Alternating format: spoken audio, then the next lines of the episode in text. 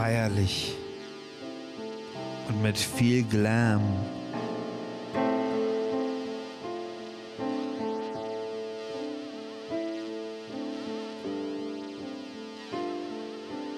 Feierlich und mit viel Glam.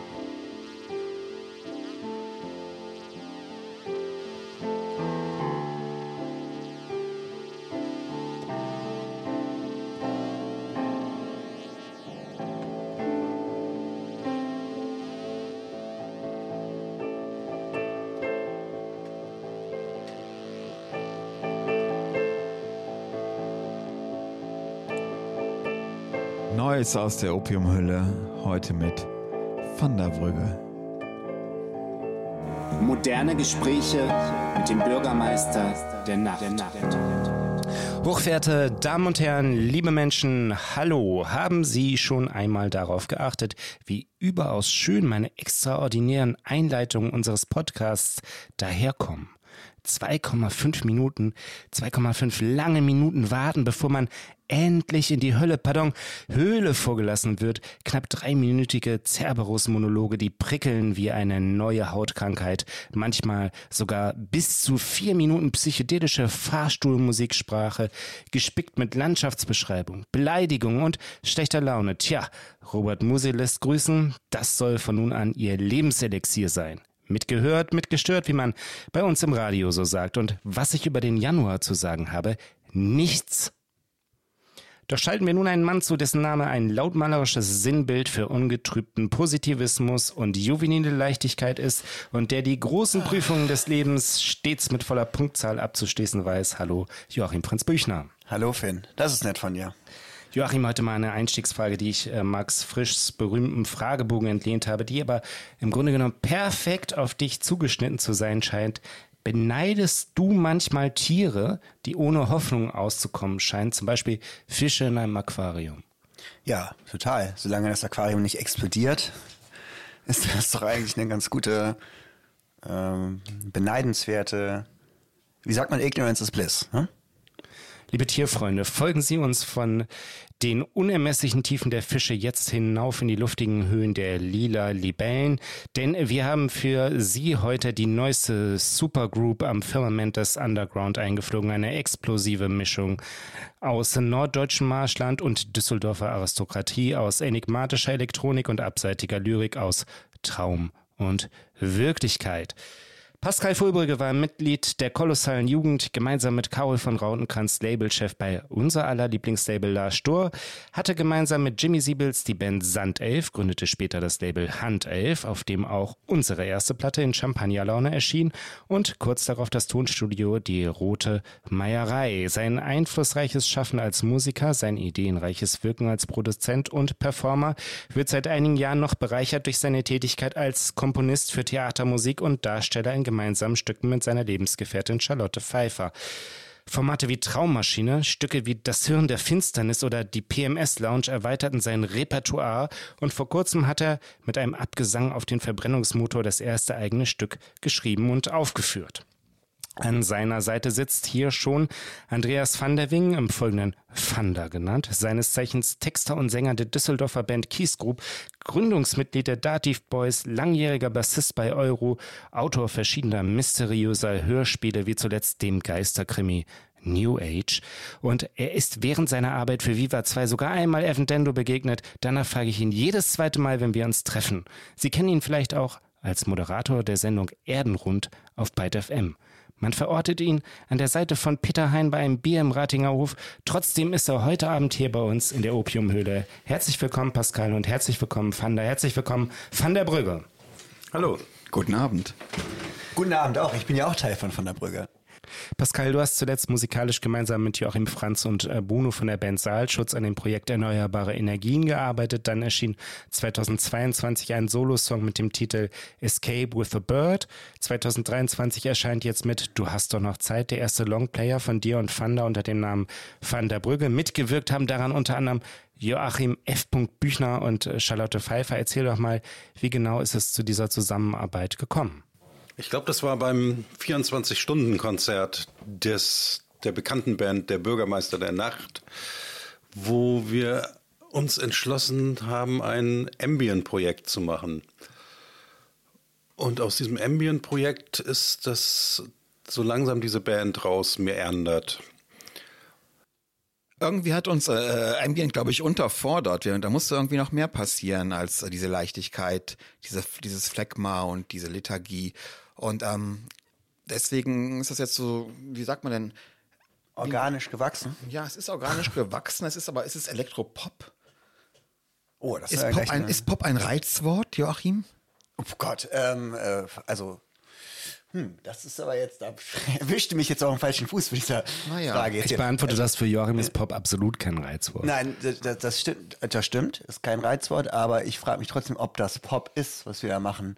Also das ist ja irgendwie dann eine Behauptung. Ich glaube, ne? das meinte ich auch, ob Pop für uns ein Reizwort wäre, weil, Überhaupt äh, nicht, ne. weil wir sind doch so, so verkopft, ohne anzustrengen. Ähm, also Hendrik und Trember hat das ja schon auch in, seinem Info, in dem Infotext geschrieben, dass es Pop-Elemente gibt, aber auch gesagt, dass es eine Mischung aus äh, Hörspiel, Retrofuturistik, Alt, Futurismus, alter BRD äh, und allen möglichen, und Ambient und allen möglichen Sachen ist. Also deswegen weiß ich nicht, ob man das noch als Popmusik bezeichnen kann. Ich glaube, wir wollten einfach vor nichts Halt machen. Aber der Grundgedanke war tatsächlich äh, Ambient. Jetzt ist ja, äh, Fanda, bei dir 2016 das letzte Album deiner Band Keys Group. Betitelt war es Eulen und Meerkatzen. Erschienen, dann passierte bei dir viel. Stefan Jürke hat die Band verlassen. Dein langjähriger Freund Maximilian Stamm, Bassist und Betreiber der äh, Wildwood Studios, verstarb. Trotzdem ist Keys Group ja eigentlich auch nominell noch gar nicht aufgelöst, oder? Nee, das wollte ich nie machen, auch schon damals mit den äh, Dativ Boys nicht, ähm, weil man kann sich das immer noch offen lassen und 20 Jahre später auch im Greisenalter noch was machen. Warum nicht? Es gibt kein, es gibt, äh, gab für mich nie einen Grund, Türen zu schließen. Und was hat dich dann da äh, gereizt? Was hast du, wie kam es dann aus deiner Sicht zu der Zusammenarbeit mit Pascal?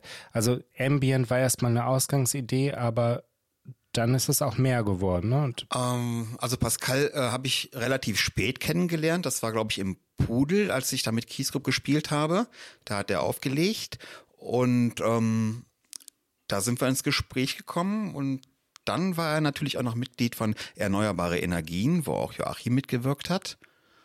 Und so kam es dann irgendwann zu einer Zusammenkunft im Proberaum und, äh, und fragen, ob man was zusammen machen könnte halt. Ne? Ich kann mich auch noch erinnern, dass Bruno für Erneuerbare Energien und Fanda im Backstage-Bereich des 24-Stunden-Konzerts Ambient gehört haben und beide sehr nerdig unterwegs waren. Zum Beispiel haben sie Jean-Michel Jarre gehört und einige frühe Sachen von Vangelis und so, wo ich dachte, okay, es, äh, the stakes are raised. So, da ging es also auf jeden Fall schon um Ambient. jetzt müssen wir mal eins für die Hörerinnen äh, und Hörer äh, klarstellen. Was denn jetzt? Pudel oder 24-Stunden-Konzert? Wo ist das? Ich meine 24-Stunden-Konzert. Ähm, also die erste Begegnung war im Pudel, aber ähm, ähm, das ein, ein intensiveres Beisammensein war bei dem 24-Stunden-Konzert. da hatte man ja auch eine Menge Zeit. 24 Stunden eigentlich, ne? Im Grunde genommen. Da lief die Uhr runter. So. Im Grunde genommen schnell das bot sich das sehr an, wenn man sich da kennenlernen wollte oder wenn man mit dem äh, Gästehandtuch äh, das Gesicht abgewaschen bekommen wollte, wenn man eingeschlafen war. Total. Ja, wer Vanderbrücke hört, der begegnet einem prächtigen Perserteppich von Texten, einem gordischen Knoten aus verwunschenen Bildwelten und glasklaren Punchlines. Dafür mal ein Beispiel. Mitten in der Nacht ist Aufbruchsstimmung Richtung Kairo. Aber dann eben auch, die Natur der Erde zeigt viel Geduld mit der Ausrottung des Menschen. Den HörerInnen wird schnell klar, hier werden keine Gefangenen gemacht, hier muss man als Rezipient über sich hinauswachsen, Text wagen und an die Wirkmacht der literarischen Montage glauben. Fanda, wie schreibst du denn aber eigentlich Songs? Du meinst die Texte? Äh, Genau. Äh, äh, es ist oft so, dass ich Phrasen aus dem Alltag aufschnappe und sie halt in einen neuen Kontext setze. Es gibt, äh, gibt Sachen, die werden im Alltag so leicht dahergesagt und wenn man die ja übernimmt und äh, musikalisch ganz anders untermalt, kriegen die halt diese gewichtige Bedeutung. Und das ist äh, bei manchen Sätzen so, aber nicht bei allen halt. Im äh, Interview mit Alexandra Wehrmann hast du unlängst zu Protokoll gegeben und das fand ich sehr schön. Das wären Ungeniertheiten aus deinem Unterbewusstsein. Und äh, das wäre sozusagen der Treibstoff für deine Texte. Kannst du das ein bisschen näher erläutern? Ja, ich glaube nicht, dass ich vor so viel Halt mache. Also ich, ich äh, kann auch so ganz dreist zitieren und dann äh, das auch als Zitat verkaufen. Aber gibt es da bei dir dann sowas wie eine Hauptinspirationsquelle? Also sind das Filme, ist das Literatur, sind das vielleicht auch Songs? Ich würde alles mitnehmen. Also ich würde, äh, wie gesagt, es kann auch irgendwie einfach so eine so, so, so Gesprächsfetzen sein, die einem im Alltag von anderen Menschen auch irgendwie auffallen. Du kannst auch mit der mit der Bahn fahren und äh, Schreibst du dann gleich mit? nein. Ich, ich, ich lache dann kurz und so, hey, das muss ich mir merken, denke ich mir dann. Fanda ist bestimmt in Düsseldorf bekannt wie ein bunter Hund und als Bon Vivant. Und dann könnte man sich das nur vorstellen, dass er auch äh, quasi als Flaneur durch die Stadt geht, nur mit dem Ziel, solche Sachen aufzuschnappen mit einem Notizbuch. Kann man sich das so vorstellen? Und dann notierst du dir das und bis hast du am Ende des Tages dann ganz viele tolle Sätze. Äh, nee, ich, ich, ich äh, notiere mir äh, außerhalb meines Zuhauses nix. Aber zu Hause selbst schon. Das wäre ja sonst auch eine Situation, dann wenn die Leute sagen, Vorsicht, da kommt er wieder. Jetzt, jetzt sei mal Und ich still. sage dann absichtlich ganz abstruse Sachen. Das wirst aber- du machen, ne? Aber die meisten sind eigentlich alle ganz nett. In Düsseldorf? Ja, die Einheit auf der Straße erkennen. Ja. Wenn man jetzt ähm, das Pendant dazu, Pascal, lass uns ein bisschen über die Musik sprechen, andenkt. Äh, die Basis für eure Songs sind ja sehr tanzbare, ähm, äh, ähm, aber eben auch mit psychedelischen Elementen angereicherte Beats, die in gewisser Weise vordergründig und doppelbödig zugleich sind. Wenn man zum Beispiel an alle Sirenen der Stadt denkt, der Rhythmus im Vordergrund ähm, wird ja konterkariert durch gesungene Parts im Hintergrund, die, äh, die so eine zusätzliche Dimension dem Ganzen verleihen und ähm, quasi permanent Gewissheiten zu hinterfragen scheinen. Gab es denn bei dir sowas wie einen Masterplan, einen musikalischen Masterplan fürs Album? Nee, es, gab so diese Entwicklung weg von, von diesem Ambient-Projekt und dann irgendwann auch die Erkenntnis, glaube ich, dass Keyscoop so gerade nicht gibt und dass, ähm, dass es so ein Vehikel auch unbedingt braucht für, für Vanders Texte. Das hatten wir nie äh, zerredet, aber so habe ich das auch manchmal verstanden, dass äh, Van der Brügge ein Geschenk von euch an mich war. Oh, das ist aber schön. Ja, das habe ich äh, teilweise echt so Ja, ja. verstanden, ja. Und daraus dann ähm, hat, hat, also habe ich immer so einen virtuellen Thunder im Kopf beim Musikmachen, also wenn, wenn so die äh, ersten Skizzen entstehen und sowas. Hast du das auch, Joachim? Äh, ich habe ja meistens mitgearbeitet an den Stücken, wo es dann, die schon auf einer Skizze von dir basierten, wo es dann irgendwie auch so ein bisschen darum ging, vielleicht den Stücken eine Form zu geben oder neue Stücke zu entwickeln. Dann teilweise sind wir nach Großen Rade gefahren und es gab so ein Musikstück und Fanna hat einen Text mitgebracht und ich habe in der Bahn mit Fanna noch ein paar Ideen entwickelt und dann haben wir einfach angefangen, fröhlich da irgendwie zu musizieren und Fanna hat so ein bisschen über dieses Musikstück experimentiert mit seinem Text und hat immer gute Ideen für klang immer gleich super, ne? Mal gute Ideen für Melodien auch dazu gehabt oder Gesprochenes und so. Und ich war einfach so, ich habe da mal einen Refrain gesungen oder vielleicht auch mal eine Idee gehabt. Einen Text habe ich auch gemacht bei der Platte, ein Lied. Aber an sich ähm, habe ich da ja meistens schon mit den Anfangsideen von Pascal gearbeitet. Ne? Wie war denn das, wie war denn das überhaupt, Pascal? Wann, ab welchem Punkt kam dir denn die, Idee, dass ihr noch äh, Joachim dazu nehmt, beziehungsweise auch ja, äh, Charlotte? Ja, Charlotte und eben auch ähm, Kathleen, ähm, Und Daniela. eben an, an so einem, ja, es gab so, so einen Punkt, glaube ich, wo, wo, ähm, wo noch Impulse fehlten. Und da kam dann Joachim um die Ecke. Und äh, was auch ganz gut ist, ist, dass wir äh, von erneuerbare Energien so ein bisschen eingespieltes Produktionsteam mittlerweile sind. Und da, das war, glaube ich, auch so ein Punkt, genau so ein Punkt, wo ich mit dem Album, also es gab schon den Plan, dann jetzt gibt es so viele Sachen, jetzt soll es auch ein Album werden, ähm, so, ein- so einen Impuls von außen brauchte. Und dann hat Joachim so ein bisschen übernommen, auch eine ganze Weile. Was war Und denn, so die Ansagen gemacht. was war denn das bei dir, Joachim? Ähm, äh, was hat dich an Van der Brügge interessiert?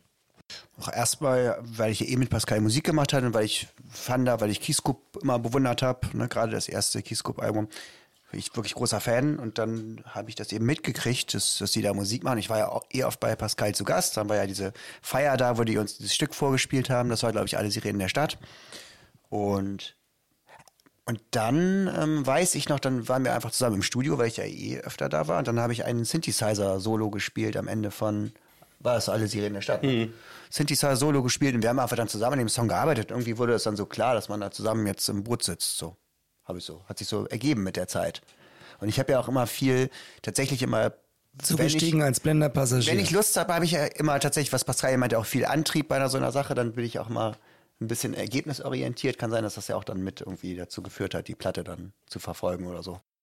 Ich glaube, es äh, wurde auch nie kompliziert. Das war einfach selbstverständlich. Klar, wenn du magst, Joachim, sei dabei, klar. Das, genau, es war, irgendwie war das so. Pan- Panda und ich sind dann mal zusammen dahin gereist und dann war das irgendwie so.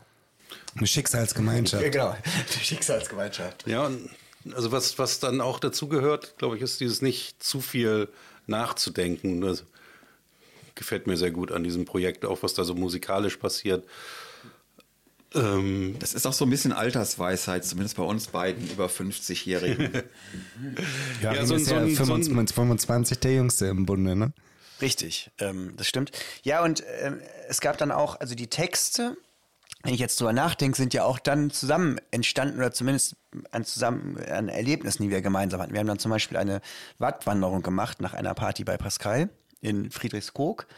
Und da war es so, dass Fanda sich irgendwie am Fuß verwundet hatte. Und ich glaube, er war auch unter schwerem narkotischen Einfluss. Da musste wahrscheinlich Antibiotika, Schmerzmittel, was weiß ich, nehmen und wahrscheinlich hochfebril. Ich könnte, ich könnte das jetzt klarstellen, wie es wirklich war, aber es war schon auf jeden Fall Bleiben- so ähnlich. bleiben wir bei der heftig, Geschichte. Ne? Genau, und also das war wahrscheinlich, möglicherweise hat er eine Blutvergiftung gehabt.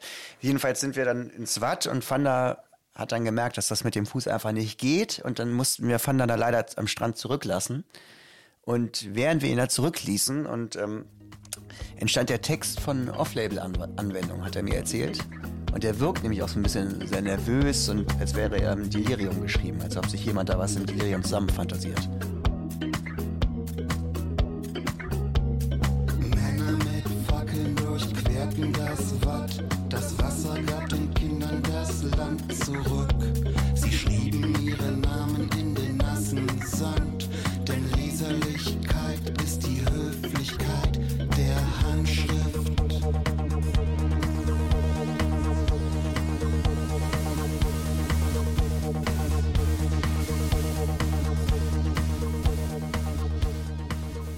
Auf, du hast doch noch Zeit, wenn dem Zuhörer und der Zuhörerin ja ähm, Himbeersaft, Blut und saure Milch offeriert. Zum Glück gibt es bei uns etwas äh, gastfreundlicheres, nämlich französischen Rotwein. Der sollte es sein. Ich schlage vor, wir stoßen jetzt einmal an.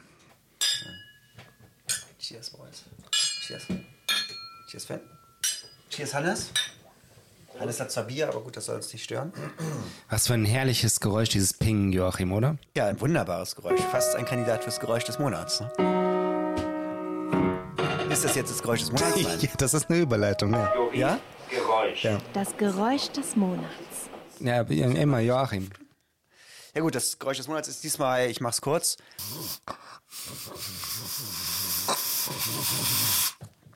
Alles klar? Das war auf jeden Fall ein Original. Also das, ja. Ich kann's noch einmal machen, das ist nochmal Mach's gleich nochmal, ja.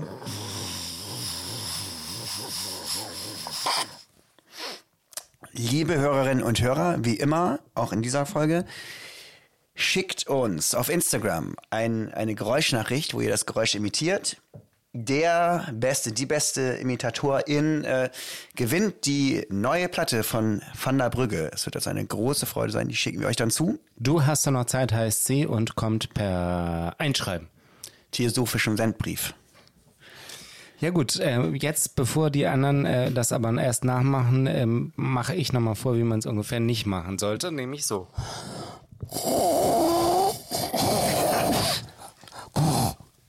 So. Und der nächste bitte. Wer möchte zuerst von euch? Ich soll ein Geräusch machen? Ja, das ist ein ich soll das von nachmachen. Joachim. Ja.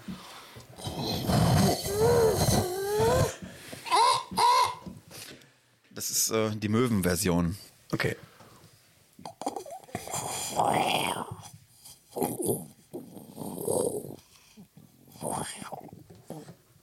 Das klang sehr gehaltvoll. Das klang ein bisschen wie wenn man mit dem Strohhalm was aufsaugt. Vielen Dank. War gut, nein, vielen Dank. Gut, ähm, das war das Geräusch des Monats für dieses Mal. Haben wir das auch absolviert, ne? Ja. Kategorie Geräusch. Das Geräusch des Monats.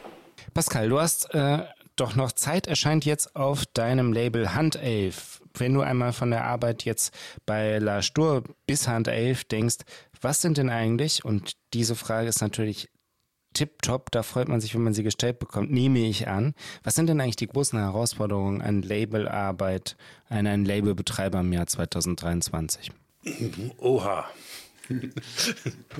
Das ist so eine Die Frage, Frage. die man am besten per Brief zwei Wochen vorher bekommt, oder? Ja, aber jetzt mal so aus dem FF. Also, ähm, was, es hat sich ja einiges, es hat sich eigentlich alles verändert, oder?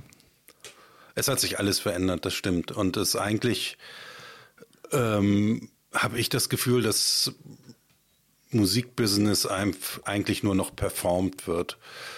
Also das gibt es eigentlich gar nicht mehr. Und ähm, alle tun aber noch so, als ob es das gibt und machen Platten und gründen Unternehmen und ähm, buchen Tourneen und was man da so alles so macht. Und das alles ist aber eigentlich eher eine Performance mittlerweile.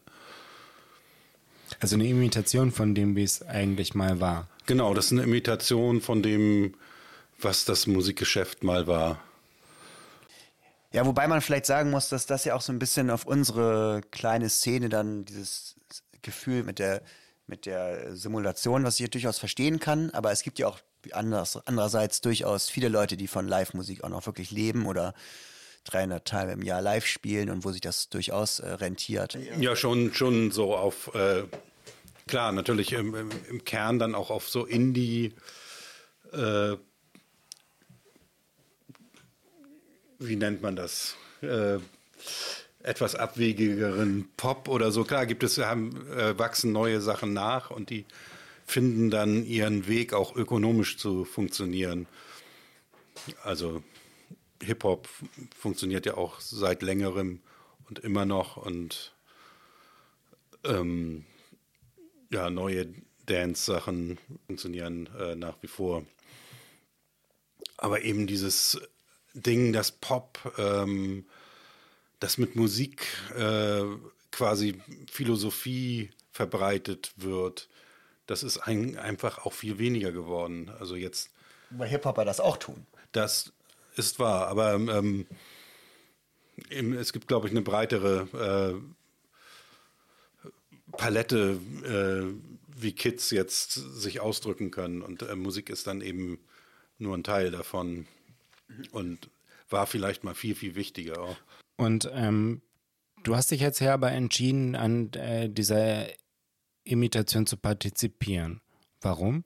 Einfach weil immer mal wieder so entweder Musik bei mir landet, die sonst nicht äh, bei Spotify oder sonst wo wäre, oder ich selber Musik mache, die für die dasselbe gilt. Und ich habe keine Lust an diesem an dieser Performance in der Form teilzunehmen. Also mich mit einem Label mit Ambitionen rumzuschlagen und äh, an irgendwelche Termine mich zu halten. Das ist, äh, finde ich mittlerweile albern, weil es gibt dieses Musikgeschäft gibt es eh nicht mehr. Es ist im Grunde müßig.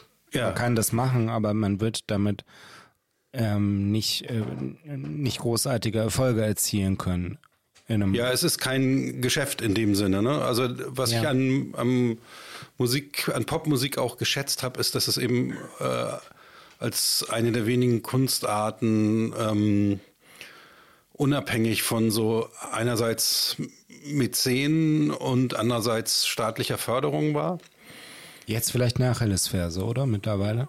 Mittlerweile ist es ja auch angekommen in den äh, förderwürdigen im, im, Kanon.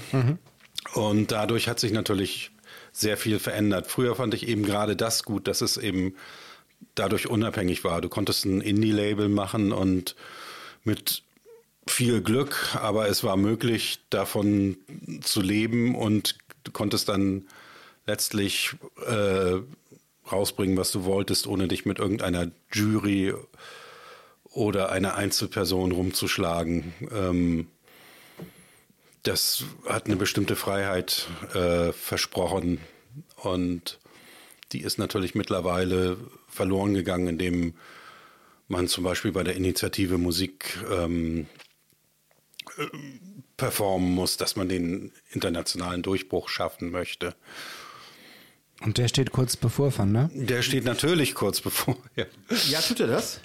Der Durchbruch. Ach so, äh, ich glaube, wir haben ja noch Zeit. Ja. Äh, und ich glaube auch, äh, dass es keinen Grund gibt, äh, auch äh, im fortgeschrittenen Alter keine Musik zu machen. Es gibt keinen Grund, nicht auf der Bühne zu stehen. Es gibt immer noch äh, Möglichkeiten. Also deswegen auch so, so, so ein bisschen, du hast doch noch Zeit. Wie kam es denn eigentlich zu dem Titel, du hast doch noch Zeit? Oh, äh, das ist interessant. Da hatte ich damals eine Proberaumband mit äh, zwei Mitgliedern der Band, äh, Alan Metzger und mein guter Freund Heidulf Sudmöller hat vor Jahren äh, gesungen gehabt bei dieser Band und da diese Textpassage halt irgendwann rausgehauen. Und äh, die fand ich dann irgendwann, die habe ich jahrelang begleitet und ich fand die so gut, dass... Äh, Dass du sie ihm weggenommen hast? ja, ja, klar, aber äh, ich glaube, der mag das. Der ist, äh, dafür ist okay. Das war übrigens auch bei unserer Platte ein ganz einfaches Beispiel dafür, wie so ein Ambient-Stück so eine ähm, Songform annimmt, eigentlich durch einen ganz einfachen Beitrag. Und zwar, wir hatten dieses, Van und Pascal hatten dieses Sinti-Stück gemacht, was, also es gibt das Titelstück, du hast doch noch Zeit. Das war einfach so ein Ambient-Stück. Und dann saßen wir da so und Van hat dann irgendwie diese Zeile, du hast doch noch Zeit, darüber gemurmelt. Und das war so ein toller Effekt, dieses Stück zusammen mit der Zeit. Und dann haben wir es ein bisschen strukturiert irgendwie, ne, wie, wie oft im Stück soll das überhaupt kommen und so weiter. Dann hat das irgendwie so eine Struktur bekommen. Da habe ich noch so ein Bass dazu gemacht. Zack, war das eigentlich so ein denkbar einfaches, aber sehr schönes und effektives Stück finde ich.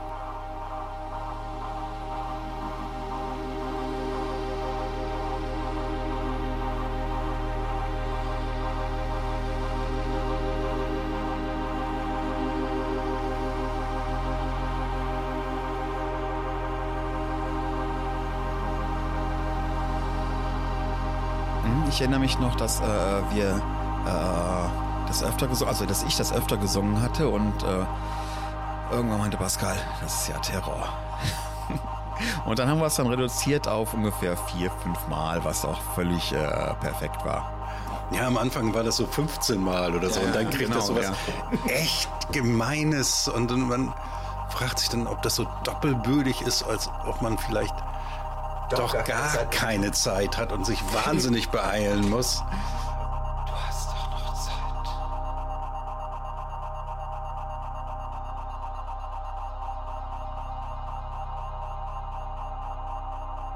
es ist schon eine Kontemplation über Vergänglichkeit und auch eine. Es hat auch so ein bisschen was Theatralisches, wie Fanda dann damit spielt, dass das so ein bisschen kippt, so dieses Du hast auch noch Zeit, dass das so ein bisschen umkippt, auch zu einem Seufzer oder auch zu einem, zu einem, zu einer Mahnung oder auch zu einem, äh, zu einer Klage oder auch zu einem ironischen oder zynischen, zu einer zynischen Äußerung oder so. Eine Haltungsfrage ist es ja immer. Also jeden Text, den du schreibst, den musst du mit einer gewissen Haltung überbringen, dass damit auch, dass er seine Wirkung halt irgendwie bekommt. Und äh, du hast dann noch Zeit, ist in vielen Versionen möglich, aber hier fand ich sie am schönsten. Ja. Das uns ist uns gelungen, das haben wir einfach genailt, das Ding. Lass uns doch vielleicht dieser, dem, diesem Nachdenken über Zeit, über Vergänglichkeit einmal Ausdruck verleihen. Ähm, denn ihr habt ja vorbereitet heute das, wie ich muss jetzt einmal vergessen, Das Vergessen. das Vergessen für Ja. uns zu performen. Ja. Das ist der perfekte Moment. Okay.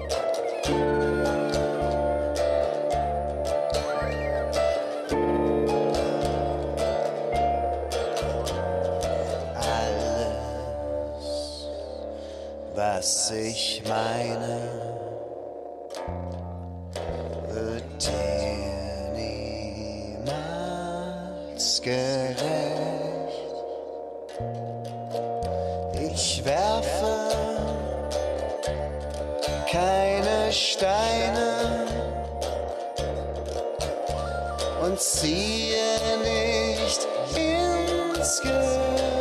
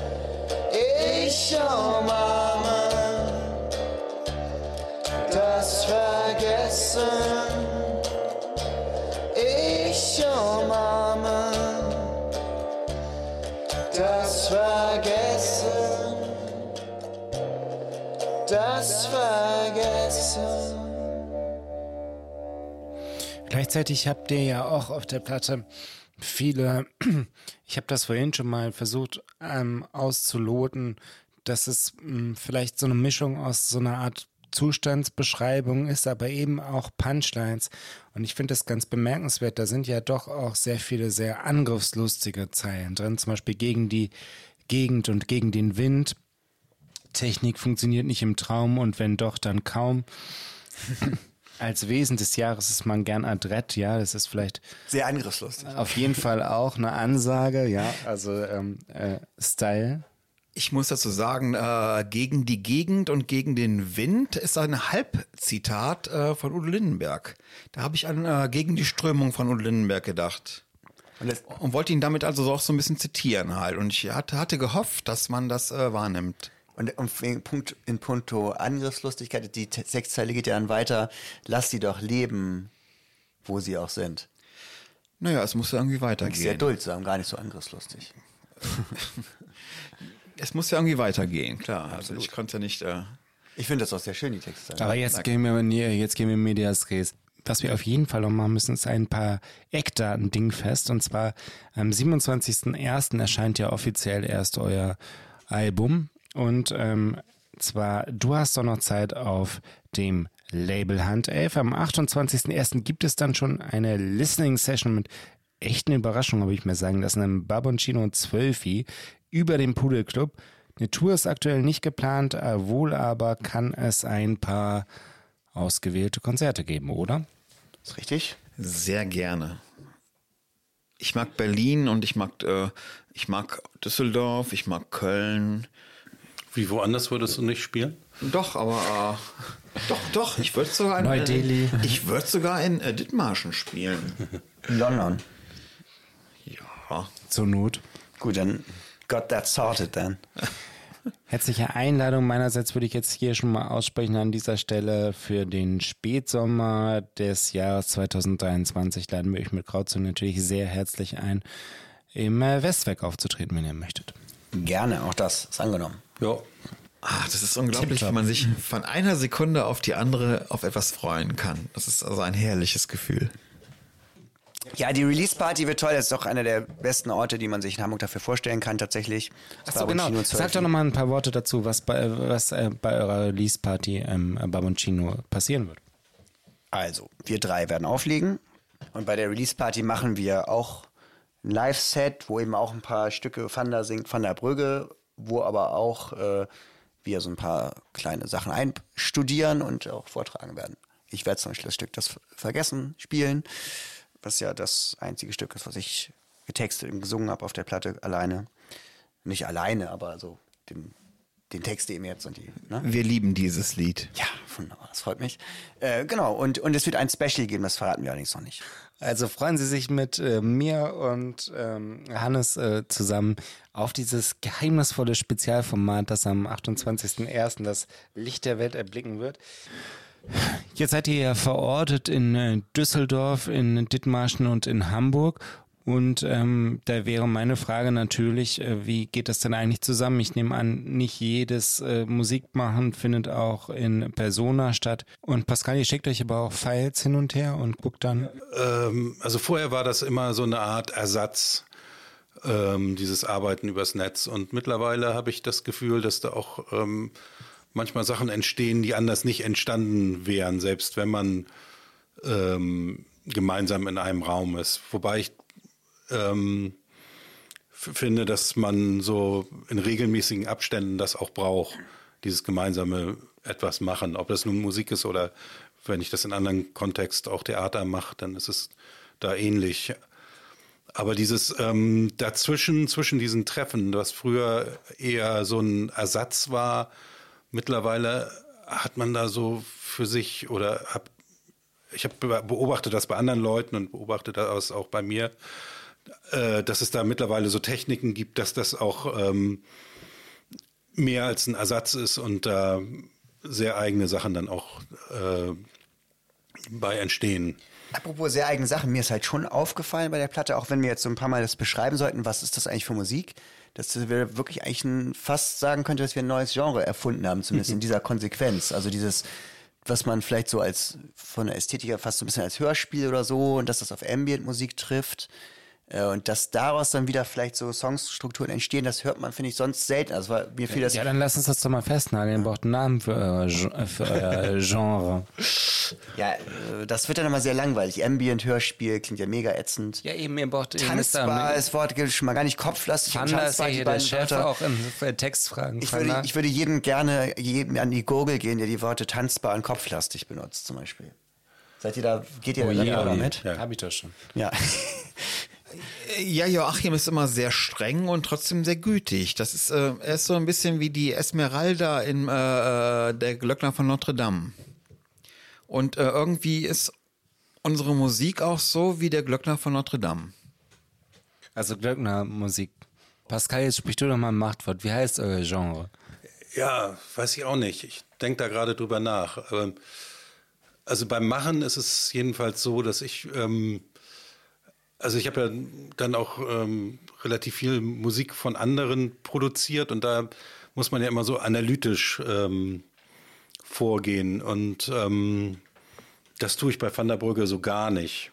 Also ich denke da sehr wenig drüber nach und wundere mich dann hinterher. Anti-Analyse, wie wäre das damit?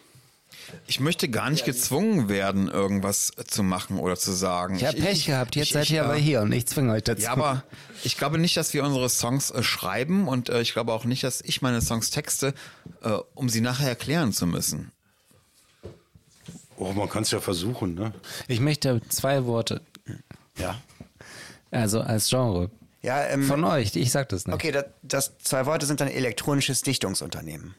Finde ich ganz gut. Alright, ähm, man könnte jetzt noch die einzelnen Mitglieder nach ihren Zukunftsplänen fragen und dann könnten wir einen Song spielen. Joachim, was machst du denn in, demnächst so? Das ist geheim, das darf ich nicht sagen. Wieso darfst du das nicht Ich arbeite an sagen? einem neuen Album, ähm, das äh, Hits in the Dark heißt und gerade bei Tobias Levine Mix ist und äh, das freut mich sehr. Ja. Der Höflichkeit halber musst du die anderen beiden jetzt aber auch fragen. Ja, pa Pascal, ähm, was sind deine, außer Van der Brücke, deine Zukunftspläne oder deine Pläne für dieses Jahr? Ich mache ähm, zwei Theaterstücke. Ein, bei einem bin ich äh, engagiert und das andere mache ich selber, die beide um Mobilität gehen.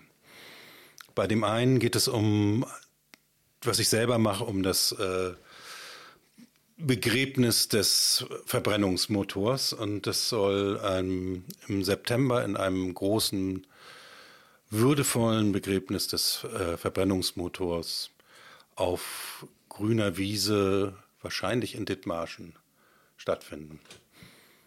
Ja, und ich habe einen Text beigeliefert zu dem Stück Verbrennungsmotor. Ein Gedicht ist das, oder?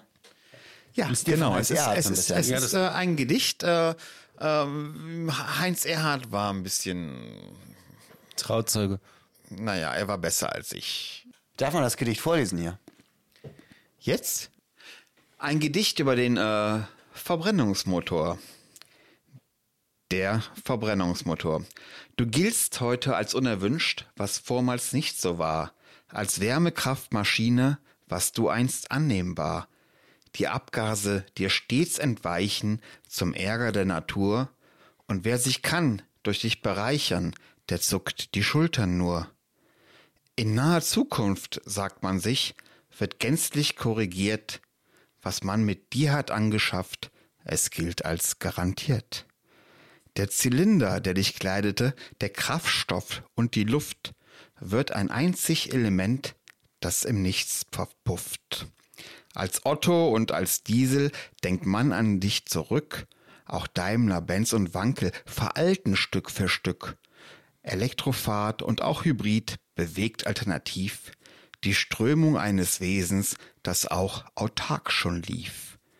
Die Wende dieser Energie scheint durchweg vorteilhaft. Ein Augenmerk gehört demnach erneuerbarer Kraft. Bravo. Mein Kompliment. Hochverehrte Damen und Herren, liebe Menschen an den Radios, wir verabschieden uns für den Januar mit einer, wie ich finde, sehr starken Folge. Van der Brügge waren zu Gast. Das sind Andreas van der Wingen, Pascal Fulbrügge und Joachim Franz Büchner. Bitte denken Sie daran, die äh, aktuellen Termine wahrzunehmen. Am 27.01. kaufen Sie zum Beispiel in der Hanseplatte das Album Du hast doch noch Zeit, erschienen auf Hand 11 von Van der Brügge.